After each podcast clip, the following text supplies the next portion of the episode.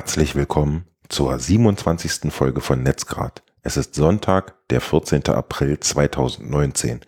Wir sprechen heute über einen Zero-Day-Exploit, eine Flatrate fürs Fahrrad und das Game of Drones. Wir beginnen aber mit einem Thema aus der letzten Folge, ähm, bei dem wir euch versprochen haben, noch etwas nachzuliefern. Und da beginnst du mit Bäume pflanzen für Suchanfragen. Genau, das hatte ich beim letzten Mal ähm, angemerkt, dass es sowas gibt wie eine Suchmaschine, die was Gutes tut, wenn du suchst. Und da ist ähm, zum Beispiel Ecosia eine davon. Das ist eine ökologisch inspirierte Suchmaschine mit Sitz in Berlin. Ähm, das Unternehmen spendet 80 Prozent seines äh, Einnahmeüberschusses für gemeinnützige Naturschutzorganisationen und macht zum Beispiel, dass der Regenwald in Brasilien aufgeforstet wird. Ähm, zum Beispiel am 13. Februar diesen Jahres verkündete Ecosia 50 Millionen Bäume gepflanzt zu haben. Wichtig ist, glaube ich, zu wissen, dass ähm, die Suchergebnisse von ähm, Bing geliefert werden und ähm, dass äh, dieses Projekt von einem gewissen Christian Kroll in, in, äh, in Gang gebracht wurde. Der hat vorher schon drei andere grüne Suchmaschinen, sowas wie One Cent per Search, Snowed und Forestal entwickelt. Ähm, total interessant finde ich, dass in der deutschen Firefox-Version 59, die im März letzten Jahres veröffentlicht wurde, ähm, Ecosia als vorinstallierte Suchmaschine hinzugefügt war. Sven, du guckst mich schon so fragend an. Ich habe gleich mehrere Fragen. Darf ich dir noch erst ausreden oder soll ich nee, erst fragen? Das ist zum Thema, weil ich habe jetzt schon zwei Fragen, während du äh, gesprochen hast. Zum einen hast du gesagt, 80 Prozent des ähm, ja, erwirtschafteten Gewinns oder was darüber hinausgeht. Äh, wie erwirtschaften die denn Gewinne? Wie erwirtschaften Suchmaschinen Gewinne? Na, ich denke mal, das ist äh, mit, dass sie einfach eine Kooperation mit Bing haben. Okay. Und dann hast du gesagt, aus dem März des Vorjahres, das ist auch schon ein bisschen her. Mm, so ungefähr zwölf Monate, Sven, wenn ich das mal so okay. überschlage. Das, ne? ist, das hat sich dann aber eine Weile nichts getan, oder? Nein, ich habe nur gesagt, äh, also das, das als Beispiel, also als positives Beispiel gebracht, mhm. dass ähm, Firefox diese Suchmaschine ähm, für so wertvoll gehalten hat, ich halte nämlich ganz viel von Firefox, dass, äh, dass sie die äh, als vorinstallierte, vorinstallierte Suchmaschine Ach gebracht so, haben. Das ist, das ist doch eine coole Sache. Auf jeden Fall. Dann Was sie in der Zwischenzeit gemacht haben, habe ich jetzt nicht so verfolgt, aber dass sie das vor einem Jahr gemacht haben, ähm, das zeigt ja irgendwie, dass sie ein bisschen Street Credibility haben. Ja, okay. Also sie sind als Voreingestellte, aber der habe ich noch nie gesehen bei, bei Firefox äh, in, in diesem Auswahlmenü. Wie hießen die gleich nochmal? Ecosia mit C geschrieben. Habe ich noch nicht gesehen. Deswegen ist es gut, dass ähm, du mit mir einen Podcast teilst, denn so kannst du nämlich Watch and Learn oder Listen and Learn in dem Fall. Nee, aber die, ich meine, kann ja kein Phantomeintrag sein. Ich hab's, also ich, ich gehe da durchaus häufiger rein, muss ich gleich danach mal gucken. Ähm, und du hattest gesagt, er hat schon mehrere Suchmaschinenprojekte mhm. ähm, gemacht. Was ist aus denen geworden? Hast du das verfolgt? Nein, auch nicht. Was ich sagen kann, ist, dass die aber immerhin, ähm, als jetzt hier diese Geschichte mit dem Hambacher Forst war, da hat dieses Unternehmen ähm, an, an, die RWE, diesen Energiekonzern, ein Kaufangebot von einer Million gemacht, damit die den nicht äh, abforsten. Okay. Gut. Wenn du wissen willst, wie die aussieht, also ich habe mir die angeguckt, die sieht wirklich aus wie eine ganz normale, sagen wir mal, Google-Eingabe. Ähm, äh, rechts von der Eingabe wird allerdings ein persönlicher Zähler angezeigt. Da kannst du halt sehen, ähm, wie viele Bäume du schon quasi gepflanzt hast, mhm. theoretisch. Und ähm, Ecosia selbst gibt an, dass du ungefähr durchschnittlich 45 Suchanfragen brauchst, damit du einen Baum pflanzen kannst. Mhm. Also die berechnen so ungefähr, ich habe das mal so grob überschlagen, 80 Cent pro Baum. Mhm. Okay. Hast du die Suchmaschine aktiv genutzt, eine Zeit lang? da müsste ich jetzt lügen. Eine ganze eine Zeit lang wäre übertrieben. Ich habe es einfach mal ausprobiert. Hm. Und wie waren die, wie war die Qualität der Suchanfragen? Also hast du das gefunden, was du gesucht hast? Hast du anschließend nochmal zu Google wechseln müssen oder bist du, konntest du mit den Ergebnissen leben, die da gekommen sind? Also ich meine, ich vergleiche halt immer, ne? Ich habe einfach beide parallel laufen lassen und ähm, ich gebe es ungern zu, ne? Aber ich gucke immer noch mal bei Google rein. Hm. Auch wenn ich die ganz blöd finde. Ja, das ist das halt, ne? Die haben halt eine verdammt gute Suchmaschine. Und häufig findet man dann eben nicht das, was man doch wollte. Okay. Ja, halt, ne? FOMO, Fear of Missing Out. Also nicht, dass ich ähm, aus Versehen was über, übersehe. Ja. Hm. Wie gesagt, habe ich an anderer Stelle auch schon mal gesagt, aber ich finde das vielleicht gar nicht unbedingt ein Mangel. Man muss vielleicht nur die Denkweise ändern, denn mit den anderen Ergebnislisten erfährt man ja oder erlebt man das Internet ja auch eben anders. Das kann ja durchaus von Vorteil sein. Also das muss ja gar kein Makel sein. Aber ich entdecke das bei mir genauso, wie du beschreibst, dass ich selbst dann eben doch nochmal auf Google gucke, ob ich da was anderes finde. Und das, äh, ja, muss man eigentlich nicht. Ja. Im Gegenzug bin ich heute Morgen total ausgeflippt, weil ich festgestellt habe, als ich, ähm, ich mal gerade überlegen, wo war ich denn? Ich glaube bei Instagram. Mhm. Ähm, haben die mir angezeigt, äh, hier in, ähm, in Relation zu dem, was sie bisher sonst so angeguckt und gesucht haben und was ihnen sonst so gefällt, haben wir ihnen mal hier so eine Liste zusammengestellt. Ähm, das macht mich irre. Das macht mich total irre, wenn ich das Gefühl habe, ähm, jemand anders bestimmt, was ich zu sehen kriege. Mhm. Und das, obwohl ich mit Sicherheit, weil ich mich doch ganz gut auskenne mit den Einstellungen Mhm. Ähm, bei Cookies und so weiter und so fort. Ähm, aber auch, äh, ne, ähm, wir, sie wollen jetzt hier, wir, wir beraten sie oder wir zeigen ihnen Sachen an, die sie ähm, marketingtechnisch von uns vor, vor gekaut bekommen oder so. Und da bin ich echt immer ganz wild hinter, das alles, um die Haken auszutragen. Und ich weiß ja auch wo und ich habe da auch keine Angst zu gucken Mhm. irgendwie, ne?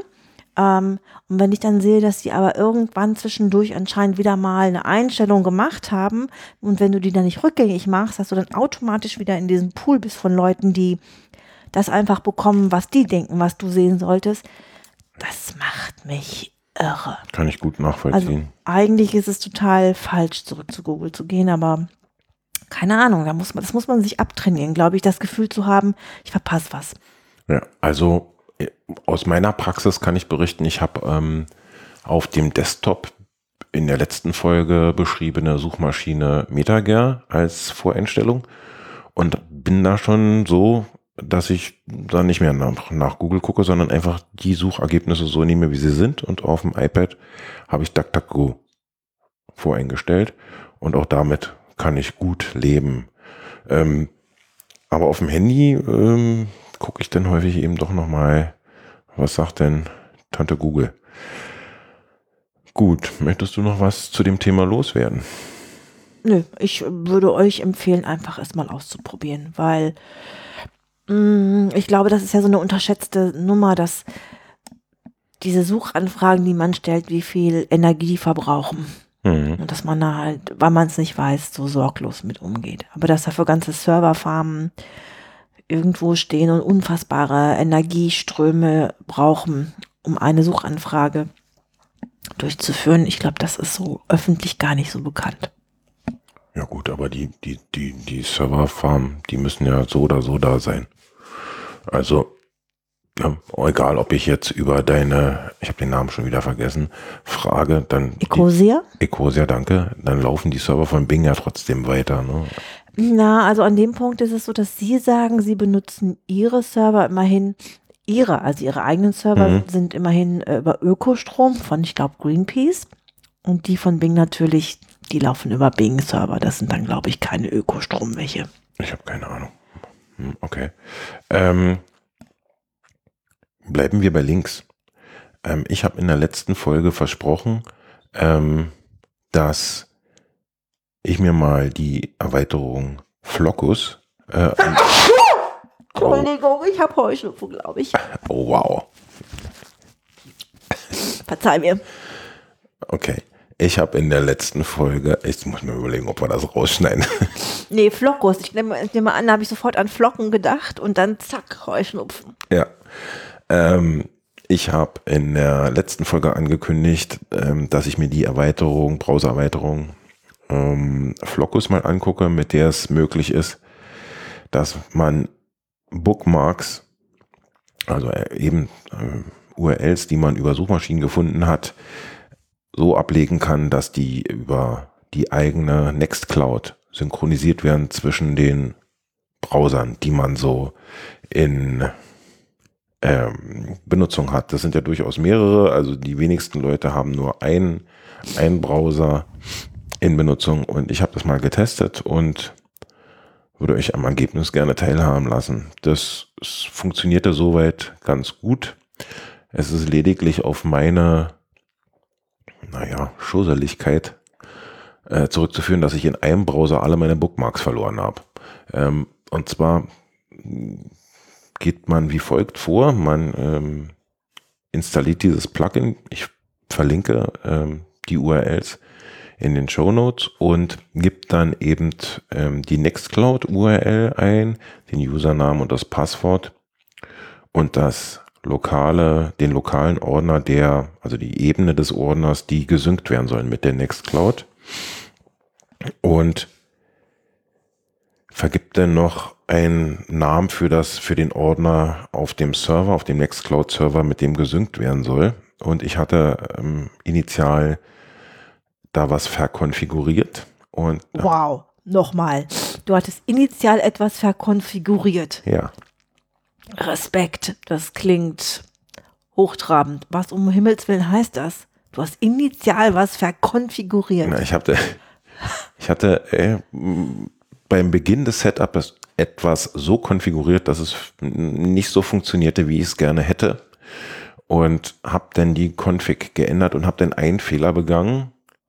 Ähm, ich habe das auf dem Client, also auf meinem äh, Desktop, so konfiguriert, wie ich es haben wollte und dachte, die schon zum Server gepushten Lesezeichen, die waren ja dann falsch abgelegt. Und die wollte ich dann löschen, damit dann eben die richtigen, das auf, ab der richtigen Ebene äh, zum Server synchronisiert wird. Aber eine Synchronisation geht immer in beide Richtungen. Und ich konnte gar nicht so schnell gucken, äh, wie ich ähm, ja, die Links auf dem Server, also in der Nextcloud gelöscht hatte, waren auch zack alle meine Links im Browser weg. Ah, okay. Weil er entfernt die dann natürlich auch, wenn ich die ne, da entferne, werden die dann natürlich auch lokal auf dem Client, der über das Plugin angebunden ist, entfernt. Also da muss man ein bisschen vorsichtig sein. Es empfiehlt sich dringend, vorher seine Lesezeichen zu exportieren. Alle Browser haben eine Funktion, ähm, die Lesezeichen zu exportieren und die kann man dann im Anschluss wieder herstellen, wenn einem dann so ein Fauxpas äh, funktio äh, funktioniert, ja, passiert, dann kann man anschließend die Lesezeichen wiederherstellen. Kann man denn nicht im Verlauf irgendwie die Lesezeichen wieder auf und kürzlich geschlossen? Ja, wenn das sich auf die Lesezeichen beschränkt, die man jetzt vor kurzer Zeit abgelegt hat, aber ich hatte ja durchaus schon ähm, Lesezeichen abgelegt, die über lange, lange Zeit ähm, zurückliegend gebookmarkt wurden. Und wenn man dann im Anschluss Okay. danach noch so eine Tools äh, laufen lässt, die, die den Browserverlauf löschen, ja, wie Ja. das neulich vorgestellte äh, Bleachbit, ähm, dann sind die halt weg, die Chronik, ist die Chronik weg. Also diese, diese kürzlich besuchten Seiten, die sind dann einfach nicht mehr da. Ganz davon abgesehen, wäre es ein unheimlicher Aufwand, sich dadurch zu wus- äh, wuseln und dann die Links zu finden in der Chronik, die man wirklich haben will. Ich habe das zum Anlass genommen und zu sagen, ach, du hattest sowieso zu viel äh, Links und hattest ähm, ja den Überblick oder mehr oder minder verloren und nehmen, habe jetzt einfach neu angefangen. Ein neuer Start. Genau, ich habe jetzt wirklich nur, ich hatte in einem geholfen, hat mir da mein neuer Standardbrowser Vivaldi, den hatte ich nach Firefox eingebunden und da waren die äh, Links eben noch da. Und jetzt habe ich die als Linkbasis, da waren nur die wichtigsten. Und da hatte ich den Fokus auf Produktivität gelegt, was vielleicht gar nicht schlecht ist. Jetzt in dem Fall ähm, wurden nur die Links, die ich wirklich brauche zum täglichen Arbeiten und ähm, gesynkt. Und die habe ich dann eben über dieses Plugin dann auch wiederhergestellt bekommen im Firefox. Und alle, die man sich so über die Monate und Jahre angesammelt hatte im Firefox, die waren weg und sind jetzt also über die Links des Vivaldis stark reduziert. Aber ist alles okay. Also ich komme gut damit klar, ist kein Problem. Also ich würde mit meinem Browser alle meine, aber da muss man sagen, offenen Tabs mhm. auf einmal löscht, würde ich definitiv mindestens eine Woche so eine schwarze Armbinde tragen. Ja, du bockmachst nicht, ne? Du lässt die Tabs offen. Ja, ja das ist was, ähm, was mir nicht so gegeben ist. Ich hatte noch was anderes versprochen. Und zwar auch Nextcloud betreffend. Und zwar die Outlook-Integration von ähm, Nextcloud. Da gibt es ein Plugin, worüber man seine eigene Nextcloud einbinden kann, um denn zum Beispiel große E-Mail-Anhänge eben nicht ja, die man gar nicht per E-Mail verschicken kann, ähm, ja, über andere Lösungen nachdenken zu müssen, sondern man bekommt ganz komfortabel über ein in Outlook installiertes Plugin die Möglichkeit, Dateien hochzuladen oder einen Ordner freizugeben. Also man kann sich in dem Moment entscheiden, ich möchte eine per E-Mail, weil beispielsweise mein Gegenüber keinen anderen Kommunikationsweg zur Verfügung hat, eine große Datei äh, bereitstellen.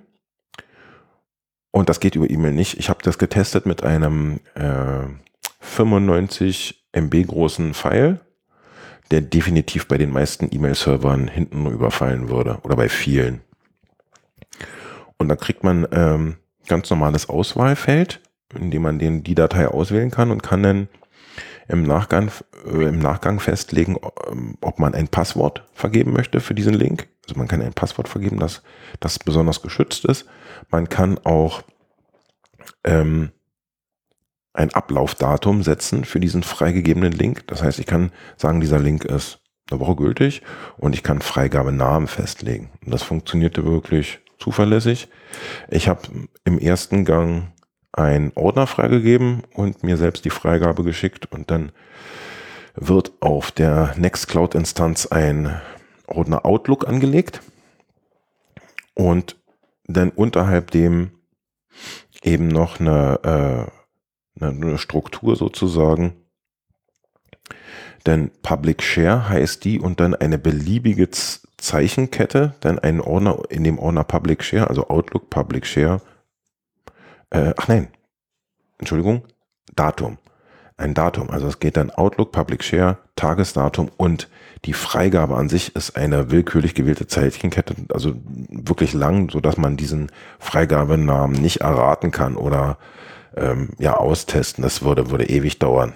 Ähm, und dann kann man das eben so freigeben und ich konnte die Datei dann auch im Anschluss, nachdem ich den Link beziehungsweise die E-Mail mit dem Link empfangen habe, problemlos aufrufen. Man sieht dann eine äh, Nextcloud-Webseite sozusagen und eben nur die Ebene der Freigabe. Also alles, was. Ähm, das heißt, man, du siehst die anderen Ordner nicht. Genau, man mhm. sieht wirklich nur das, was man gerade verschickt hat und derjenige hat die Möglichkeit, diese Datei herunterzuladen. Und das ist wirklich eine Sache, die ähm, glaube ich, einen Mehrwert bietet, weil man nicht die Anwendung verlassen muss. Ich muss nicht irgendwie jetzt von Outlook in Nextcloud wechseln, da einen Freigabelink generieren, den kopieren, dann in die E-Mail pasten, sondern ich kann aus der Anwendung heraus eine Schaltfläche, also eine Schaltfläche betätigen und diesen ganzen Arbeitsvorgang äh, in der Anwendung abschließen. Und das fand ich schon ziemlich hilfreich. Ähm, die Installation fand ich ein bisschen hakelig. Ähm, ist auch nicht, da wurde nicht, vielleicht auch nicht wichtig, fiel mir aber auf, ähm, nicht besonders auf Schönheit geachtet. Also ähm, der, der, die Dialoge sind sehr rudimentär, will ich mal sagen. Da gibt es kein Eye Candy. Also das ist very basic, aber es tut, wie es soll.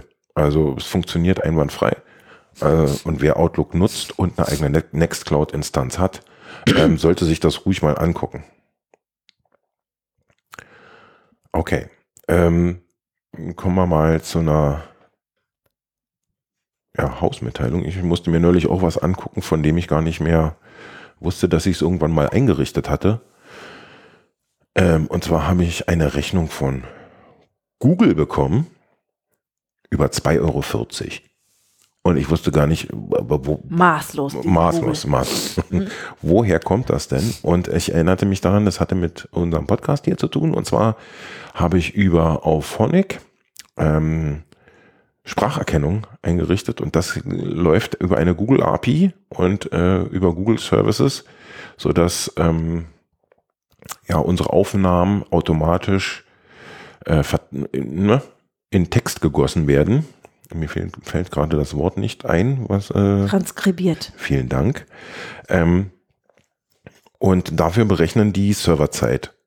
Und das sind jetzt, wie lange sind wir wieder zurück. Ich glaube, es ist jetzt die dritte oder vierte Folge und dafür habe ich eine Rechnung von 2,40 Euro bekommen. Ähm, ist übersichtlich und ich habe das gemacht einfach mal, um eventuell die Ergebnisse später verwerten zu können, aber auch um zu vergleichen, wie sich das verändert. Ähm, die werden hoffentlich besser in der Spracherkennung, denn wirkliche äh, Transkription ist, glaube ich, nur durch einen Menschen möglich, der dann eben diese Ams und Ms weglässt und im Kontext entscheidet, was ist wichtig, was muss ich schreiben, was kann man äh, weglassen und so. Und das ist aber halt eben etwas kostenintensiver, weil man diesen Menschen natürlich bezahlen nicht nur soll, sondern äh, muss.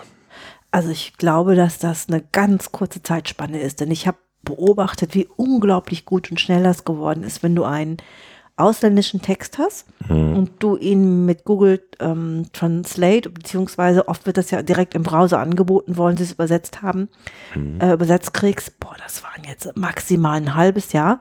Da sind die so gut geworden. Die sind wirklich richtig gut geworden. Okay, na, es lässt ja, lässt ja hoffen, denn es hat ja auch was damit zu tun, ähm, naja, dass es eben auch Menschen gibt, die eben nicht hören können ja, und dass man dann eben die, die Inhalte auf der Webseite zum Beispiel zum Lesen anbieten kann und dass eben das dann hoffentlich zukünftig wenig Nacharbeit braucht. Äh, ich wollte einfach nur mal sagen, dass wenn man seine Texte transkribieren möchte, ähm, dass man über die Google Cloud Plattform machen kann. Ähm, es gibt auch noch Alternativen, die werden einem im Auphonic angeboten. Wer da Interesse hat, sollte sich das mal ein Konto in Auphonic klicken und das mal durchgucken. Die sind deutlich besser übrigens in englischer Sprache.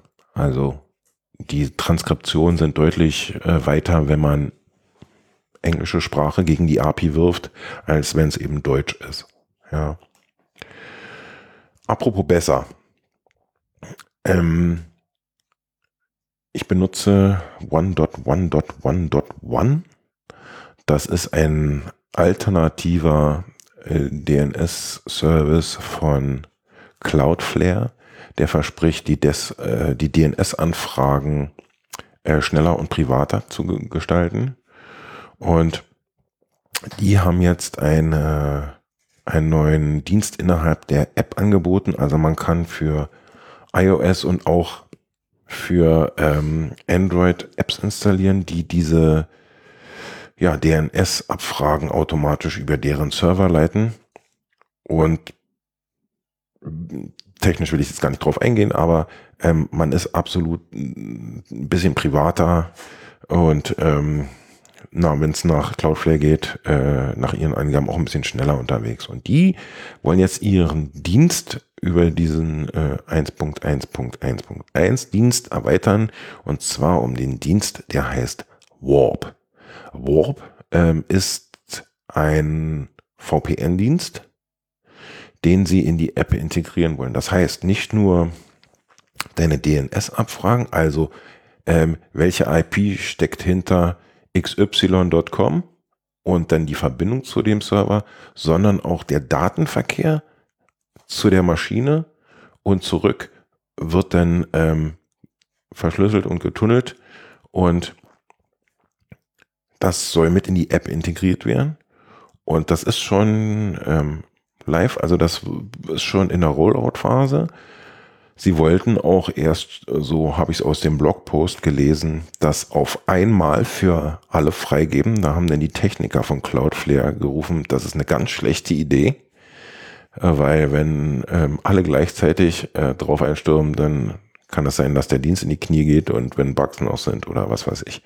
Das stand da jetzt nicht drin mit Bugs, aber das ist keine gute äh, äh nicht alle auf einmal. Alle auf einmal da auf Frauen, Dienste. Kinder zuerst, sowas genau. in der Art, nur halt digital. Genau, und da konnte man sich auf eine Warteliste dann innerhalb dieses ähm, dieser App eintragen und ähm, ich bin jetzt an Stelle 284.246.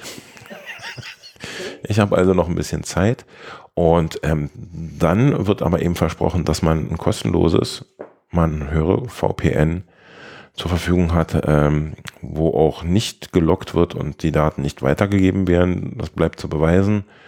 Ähm, aber ist erstmal ähm, eine Information, die ein Blick wert ist, finde ich. Und wo man mal dranbleiben sollte, denn nicht alle Leute haben das Geld, um sich einen VPN-Dienstleister zu klicken und Cloudflare ist ein Dienstleister, der wirklich äh, äh, ja, Erfahrung hat und ähm, Server auf der ganzen Welt hat und das verspricht eine ziemlich äh, gute Sache zu werden. Guckt euch das mal an. Ähm, gute Sache ist auch eine Zwei-Faktor-Authentifizierung, schweres Wort.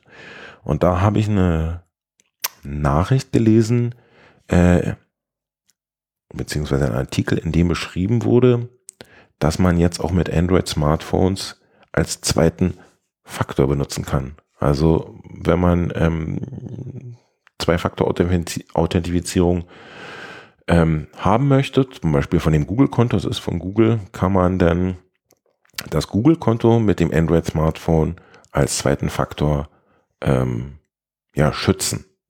Also jeder, der sich versucht, online in dein Konto von Google einzuloggen, wird dann daran zerschellen, weil er eben dein Telefon nicht im Zugriff hat.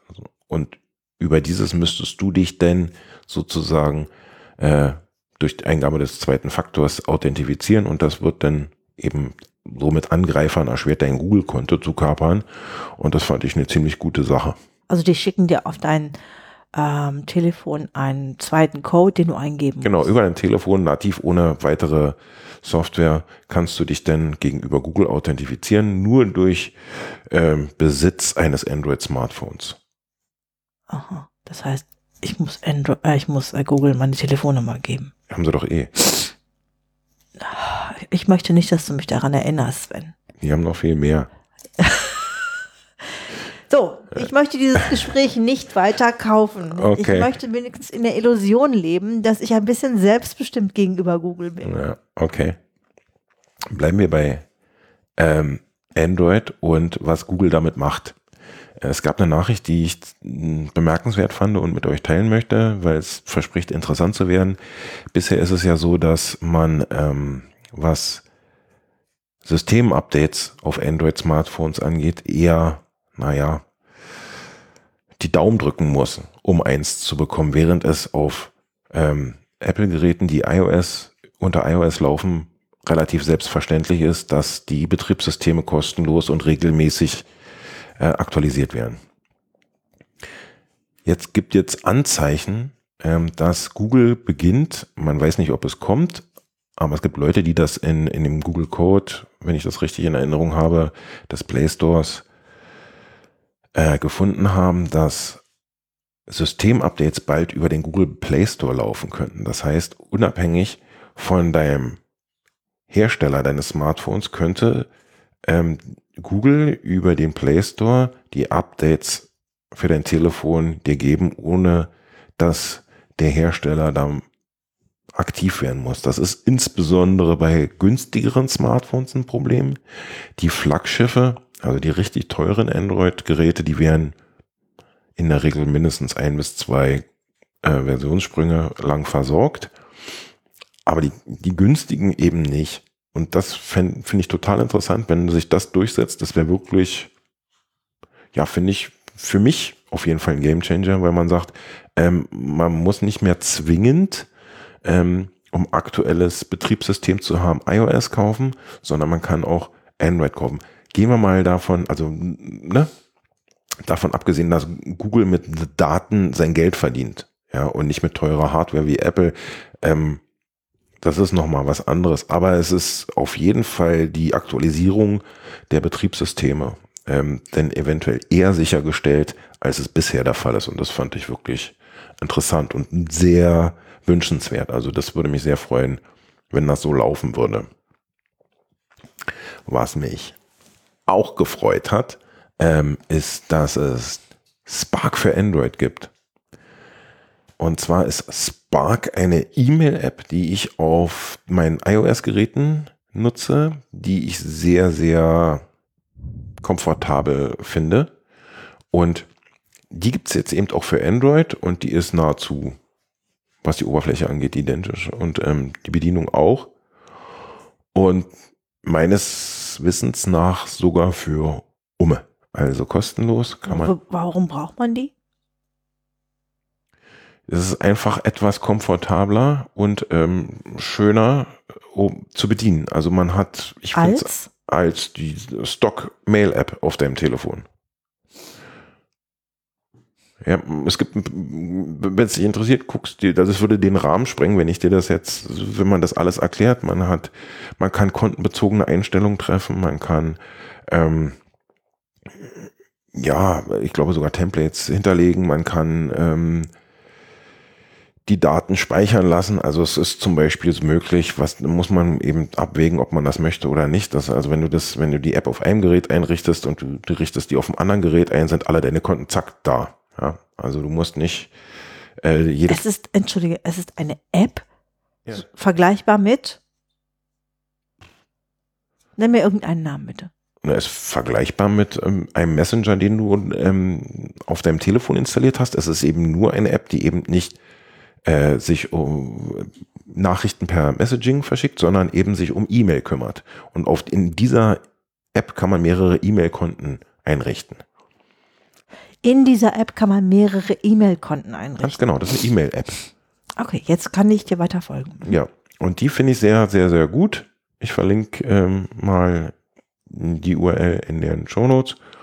Ähm, und wer mit seiner Mail-App auf dem Telefon unzufrieden ist oder sich eine Alternative wünscht, um wechseln zu können, der sollte sich die wirklich mal angucken. Die finde ich, die finde ich wirklich sehr gut.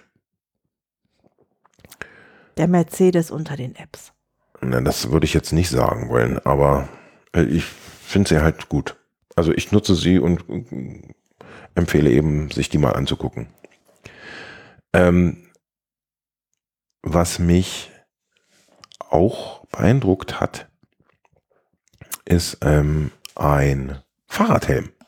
Und zwar hat der eine Technologie, die nennt sich MIPS ähm, und soll den Kopf besser schützen ähm, bei, im Falle eines Sturzes, weil die Energie ähm, eben nicht direkt aufs äh, Gehirn weitergegeben wird, sondern durch be beweglichen, also sehr stark vereinfacht, also man kann sich das unter dem Link viel detaillierter angucken.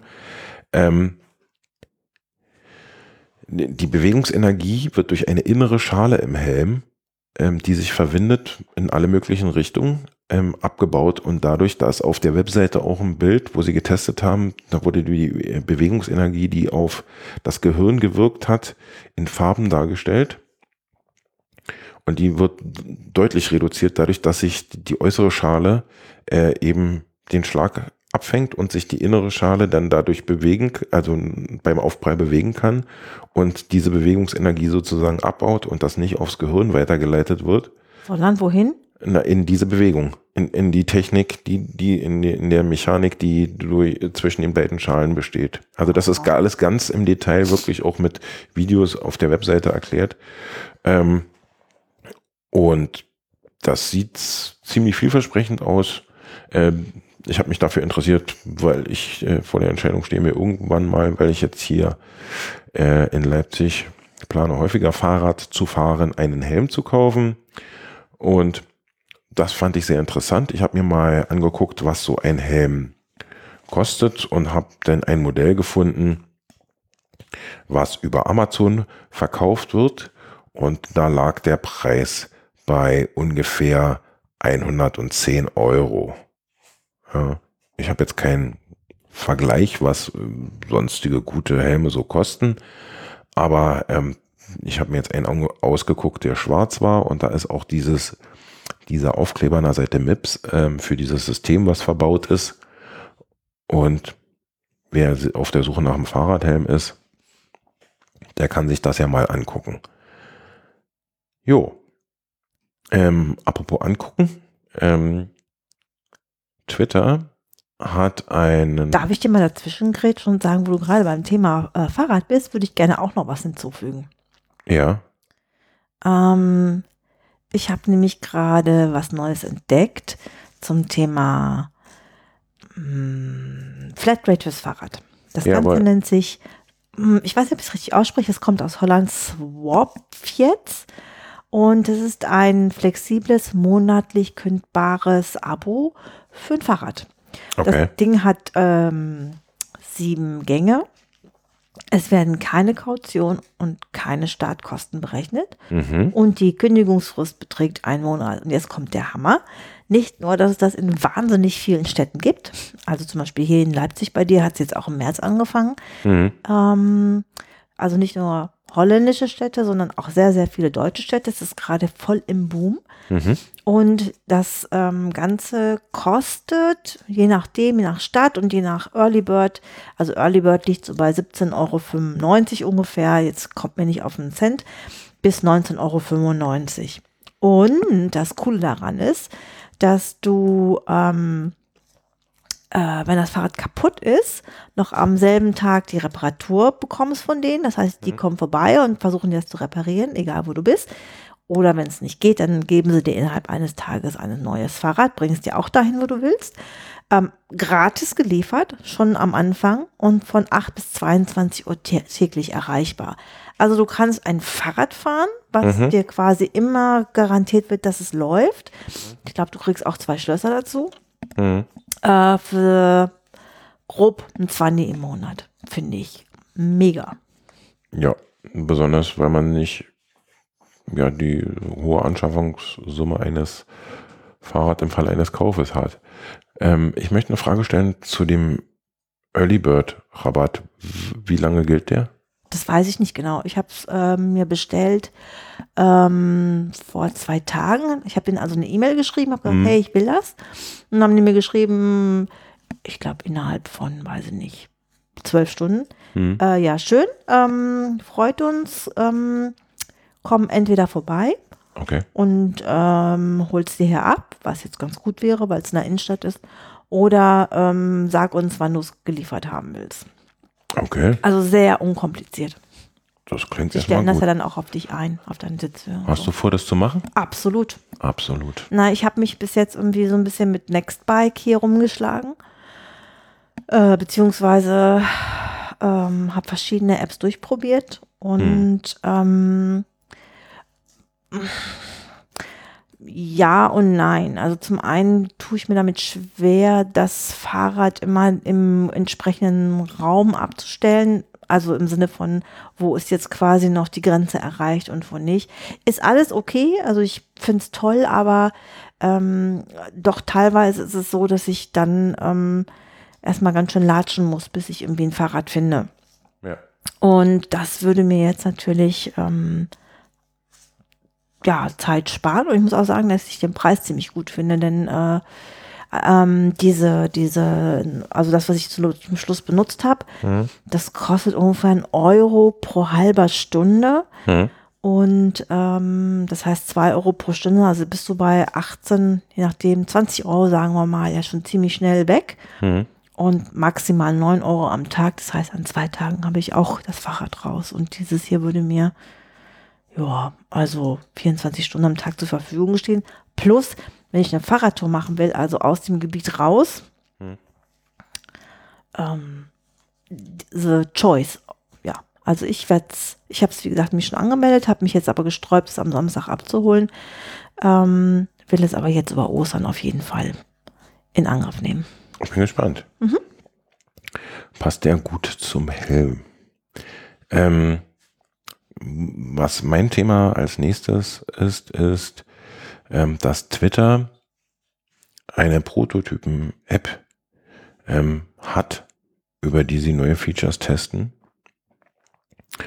Und zum Beispiel den True Dark Mode steht da oder Swipe to Like. Und da kann man sich registrieren und dann ähm, sozusagen in dieses Programm aufgenommen werden und dann, ähm, ja, mal gucken, wie Twitter so in Zukunft aussehen wird. Ich merke gerade, ich bin total gesprungen im Trello. Das war überhaupt nicht das Thema, was als nächstes dran sein sollte. Aber ist damit auch erledigt. ich habe zu weit runter. Better done than perfect. Ja, genau. Ich habe zu weit runter gescrollt. Eigentlich wollte ich nämlich ähm, darüber reden, dass es einen Zero-Day-Exploit äh, für den Internet Explorer gibt. Und du hast ihn gefunden, oder was? Dann bist du Nö, Millionärswelt. nein, nein, nein, den hat jemand anders gefunden. Und ähm, das war heise eine Nachricht wert. Und zwar ermöglicht der theoretisch zumindest Datendiebstahl auf dem äh, Windows-PC und der kommt über den Internet Explorer. Die Angreifer kommen über den Internet Explorer und zwar über eine MHT-Datei. Und diese MHT-Dateien, das sind ähm, ist ein Format, über das Microsoft früher Webseiten archiviert hat, ähm, MIME-HTML. Und äh, diese Dateiendung ist also als äh, hat als Standardprogramm den Internet Explorer äh, vorgesehen und selbst wenn du ihn nicht nutzt, bist du aber trotzdem theoretisch angreifbar, weil er eben äh, schon immer quasi gefühlt einfach mitgeliefert wird. Ähm, also seit 1995 haben die geschrieben. Es ist in allen Windows-Versionen enthalten. Das heißt, wenn du ähm, eine MHT-Datei öffnest, dann geht diese, äh, wird durch den Internet Explorer geöffnet, ja, und der Schadcode könnte theoretisch ausgeführt werden, wenn du eben da unachtsam bist. Ja, ich denke mal, für jemanden, der nicht mal weiß, was ein MHT-Dingsbums ist, kann mir das sehr leicht passieren. Ja, ich habe mich dann mal. Ähm, Da brauche ich gar nicht mal unachtsam sein. ich habe dann mir mal äh, die Zeit genommen, äh, urei im ureigensten äh, Interesse um, und nachgesehen, wie ich da möglichst äh, wenig Angriffsfläche bieten kann. Und Das ist jetzt Nerd Talk, ne? habe jetzt so, ich zeige eine Lösung auf. Das ist jetzt nicht so nerdy, sich zu schützen. Ähm, habe eine Möglichkeit gefunden, nämlich einfach den Internet Explorer vom Windows-System zu verbannen. Und das geht über ähm, die Systemsteuerung und da kann man ja über Programme beziehungsweise Programme und Features Software deinstallieren und da gibt es auch den Menüpunkt äh, Windows Features ähm, aktivieren oder deaktivieren. Und dort findet man den Eintrag auch Internet Explorer 11, in meinem Fall, weil ich eine Windows 10 Maschine habe. Da kann man einen Haken entfernen und dann auf OK klicken. Und dann wird man nochmal gewarnt, dass durch das De Deaktivieren des äh, Internet Explorers eventuell andere Features und Programme einschließlich der Standardeinstellung auf dem Computer beeinträchtigt werden können und man wird gefragt, ob man das wirklich fortsetzen will. Und wenn man dann forsch auf Ja klickt, dann wird die Software, nämlich der Internet Explorer vom System geschmissen. Man wird zu einem Neustart aufgefordert. Dann verhält sich der Rechner so, als ob ein Update einspielt. Also das System sieht dann so aus, als ob es Updates installiert. Es ist keine Meldung da, die das äh, aussagt, aber dieses ne, Spinning Wheel ist da. Und wenn man anschließend äh, sich an der Maschine anmeldet, und nochmal testet, ob der wirklich weg ist. Ich habe das in dem Fall gemacht, dass ich die, äh, das Windows-Startmenü aufgerufen habe und dann Internet eingetippt habe. Ähm, da wurde mir vorher der Internet Explorer als Programm angeboten, der ist dann nicht mehr vorhanden und anstelle dessen wird einem Microsoft Browser Edge angeboten. Das heißt, die Software ist vom System runter und die ähm, standardmäßig äh, Zuordnung von MHD-Dateien ist damit ja passé. Und so äh, sollte man das vielleicht machen, wenn man das eh nur als Software-Programmleiche auf, bei sich auf dem System rumzulegen hat, dann kann man das auch ähm, entfernen. Ich würde sagen, als Engländer, I'm amused. I'm amused. Ja. Okay. Ähm, wir sind wirklich ein bisschen äh, durcheinander, was die Themen jetzt angeht. Wie viele seid ihr denn, Sven? Me, myself and I, also ja. zu dritt. Mhm. Ähm, ähm, ich würde gerne noch kurz über Game of Thrones sprechen, wenn ich Ja, okay, dann mach mal. Also, das ist etwas, was mich äh, schon lange so im Nacken verfolgt. Ähm, dieses Szenario, wie es aussehen wird, wenn die Drohnen ein Alltagsgegenstand sind. Und es ist jetzt soweit. Mhm. Google hat das Zeitalter der selbst fliegenden Lieferdrohne eröffnet. Mit Wing, also Flügel, ähm, einem unabhängigen Alphabet-Unternehmen.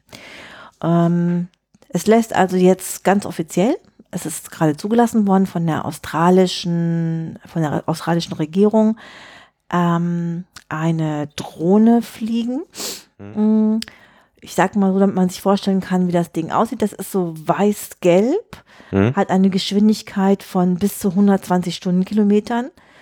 Ähm, sein Energiesystem wird ohne CO2-Emissionen angetrieben. Das ist natürlich sozusagen der, ähm, die Fahne, die Google nach oben hebt, im Sinne von, ja, ja, ja, ne, hier wird äh, weniger Umwelt ähm, direkt dafür hergestellt. Sie fliegt ungefähr 122 Meter über dem Boden. Und wenn sie ähm, ein Paket abliefert, dann schwebt sie immer noch sieben Meter über dem Boden und lässt dann sozusagen dieses Paket mit so einer langen Schnur ab. Mhm. Ähm, transportieren kann sie Dinge in der maximalen Größe einer Haustür. Und die Algorithmen, da haben wir sie wieder, beherrschen die Welt, ähm, werden, äh, also Algorithmen für Maschine, maschinelles Lernen helfen der Drohne, sagen wir mal, Strommasten und Bäume und Gebüsche und sowas alles zu umfliegen, damit die nicht hm, dagegen crashen. Allerdings sind da jetzt schon sechs Jahre Forschung und Rumprobieren. In Südafrika, glaube ich, haben die das gemacht mit so einer Insel. Ähm, so gut äh, gelaufen, dass wie gesagt, das jetzt offiziell erlaubt ist. Mm, also Google zum Beispiel sagt, ja, das ist eine ganz tolle Sache, weil ähm, Menschen mit einem Herzinfarkt so zum Beispiel Defibrillatoren ratzfatz zur Verfügung gestellt werden können. Ähm, ich bin da extrem skeptisch diesem Ding gegenüber. Ähm, denn äh, pff, ich glaube, dass das äh, zum einen die Arbeitsplatzwelt extrem verändern wird. Ich habe einen wahnsinnig interessanten Artikel gelesen darüber, wie ähm, Lieferdienste, jetzt muss ich echt überlegen, was China oder Japan, das komplette Leben umstrukturiert haben. So richtig heftig. Und ich glaube, dass das damit auch passieren wird. Mhm. Ähm, das Ganze läuft ähm, so, dass du eine, eine App hast, da bestellst du dir was, dann ähm, fliegt eine Drohne los und äh, wie gesagt, setzt das ab. Allerdings ähm, du brauchst, weil das, ähm, du brauchst ein Stück Garten, sagen wir es mal so. Es kann noch nicht direkt auf deinem Balkon oder vor deiner Haustür landen. Also es braucht noch im Moment so ein bisschen Platz. Ähm, und dann kannst du unterwegs, während sie fliegt, trecken, wo sie ist. Mhm. Ähm, man sagt, dass diese Drohne von der Bestellung bis zu deinem ähm, Liefer bis der Lieferung zehn Minuten maximal braucht. Äh, probiert wurde das übrigens ähm, am Anfang, so im September 16, ähm, mit Burritos an Studenten von der Virginia Tech University, weil man das einfach mal mit Lebensmitteln probieren wollte. Mhm. Und jetzt ähm, werden aktuell ähm, etwa 100 Haushalte, die an diesen Lieferdienst angeschlossen werden, permanent ähm, bedient mit ähm, Haushaltsprodukten, aber auch Eisdielen tatsächlich und Apotheken. Und ähm, diese Genehmigung ist im Moment noch aktuell so, dass sie voraussetzt, dass das Ganze von einer, von einem Menschen gesteuert wird, dass sie nur tagsüber fliegen und dass sie nicht pro länger als zwölf Stunden pro Tag in der Luft sein dürfen. Hm. Also sie übernehmen quasi die Rolle des Postboten, holen ähm, Ware beim lokalen Händler ab kriegen so eine spezielle Transportbox. Ich glaube, die ist so aus Papier. und ähm, ja, können aber keine Bierkästen liefern. Das schon mal so vielleicht als, als ähm, leider noch nicht. Mhm. Ich muss sagen, ich bin so mittelmäßig beeindruckt, weil das für ganz viele Menschen nicht zutreffen wird. Wen denn nicht? Ja, Im urbanen Gebiet möchtest du, dass Drohnen durch die Straßen fliegen? Ich nicht. Du möchtest das nicht, Sven, aber die sagen ja halt, ähm, dass es äh, weniger CO2 bringt, dass es den Verkehr entspannt, dass es schneller geht, wenn du etwas schnell brauchst. Da muss Also- man, also ich bin, ich mag ja Technologie grundsätzlich gern, aber ich möchte nicht, dass die mit kreisenden Rotoren über meinem Kopf schwebt und noch nicht ausgereift ist. Also da bin ich, ich glaube nicht, dass die so weit sind, dass die auf die ähm, Menschheit losgelassen werden sollten. Also ich glaube nicht, dass die, dass, ich glaube, da könnte es zu ernsthaften Verletzungen kommen zurzeit. Also, soweit ich weiß, erstens ist äh, in diesen Jahren, seit sie das probieren, es hat es keinen Unfall gegeben. Und zweitens erinnere ich dich bitte daran, dass als ich dich mit ähm, diesem äh, Durstexpress-Lieferdienst bekannt gemacht habe, da hast du auch gesagt, ähm, du möchtest nicht, dass andere Leute Es deine natürlich noch viele andere Lieferdienste, wie Getränke Hoffmann, Lindner, Rewe. Aber auf jeden Fall hast du dich darüber beschwert, dass du nicht möchtest, dass andere Leute deine ähm, Einkäufe schleppen. Und soweit ich weiß, hat sich das doch durchaus zu einem integralen Bestandteil deiner äh, Getränkelieferservice-Möglichkeiten. Ja, das ist aber, das ist ein Dienst, den ich, der, ist, der mir erstmal unangenehm war, den ich jetzt aber tatsächlich äh, schätze und nutze. Das ist aber ein Unterschied ähm, zu rotierenden Teilen über meinem Kopf, die ich meine, wenn da einer einen Jammer einschaltet, fallen die alle wie äh, Kartoffeln vom Himmel. Ähm, Glaube ich. Oder zumindest so ähnlich. Also man kann die gegen diese Drohnen ähm, durchaus vorgehen. Und es gibt garantiert Leute, die das äh, machen werden. Äh, wenn sie, und wenn es gescheiterte Hijacking-Versuche sind, um die, die Ware zu sich umzulenken, ne, die dann irgendwo auf, auf die Straße fallen. Also ich weiß nicht, ob das so dringend nötig ist. Ich weiß nicht, ob das Sinn macht, wenn du dich dagegen wehrst. Nee, überhaupt ganz- nicht. Ich mir dir nur- gefällt die Idee auch nicht. Ich bin ausnahmsweise mal ganz deiner Meinung. Ähm, das ist nur fürchte ich absolut nicht aufzuhalten, Nee, weil der Mensch grundsätzlich ja die Bequemlichkeit schätzt, du auch im Besonderen. Und wenn du irgend so ein Gadget dir online bei Amazon bestellst, das ist ja das Verrückte, dass Google schneller ist ausnahmsweise als Amazon. Ähm, boah, dann wirst du das machen. Also Naja. also ich meine, du weißt, wie schnell man sich an, an, an Dinge äh, oder umgekehrt. Ich bin Early Adopter, ich würde sofort probieren, einfach um zu sehen, damit ich mitreden kann, zu sagen, ja, finde ich gut oder finde ich nicht gut, weil ich schon mal ausprobiert habe. Und du bist ja eher jemand, der erstmal guckt und wenn du feststellst, irgendwie ähm, alle anderen machen das ähm, und es passiert nichts, dann gehst du ja mit. Also ich denke, äh, dass es, äh, die Zukunft hat letzten Dienstag begonnen. Okay. Wir werden es erfahren. Und eventuell erleben. Ja. Okay, wir haben äh, die Dreiviertelstunde gerissen, haben zwar noch Themen und würden die aber, so schlage ich vor, entweder in die Missing Links werfen oder in der nächsten Folge verarbeiten. Wir danken wie immer für die Zeit, die ihr uns gewidmet habt, weisen darauf hin, dass ihr uns im Chat besuchen könnt. Lasst uns auch gerne einen Kommentar unter dieser Episode auf unserer Webseite oder schenkt uns fünf Sterne auf iTunes, bleibt uns aber bitte auf jeden Fall treu. Habt noch einen schönen Restsonntag und lasst es euch gut gehen. Bis bald. Gehabt euch wohl. Tschüss. Tschüss.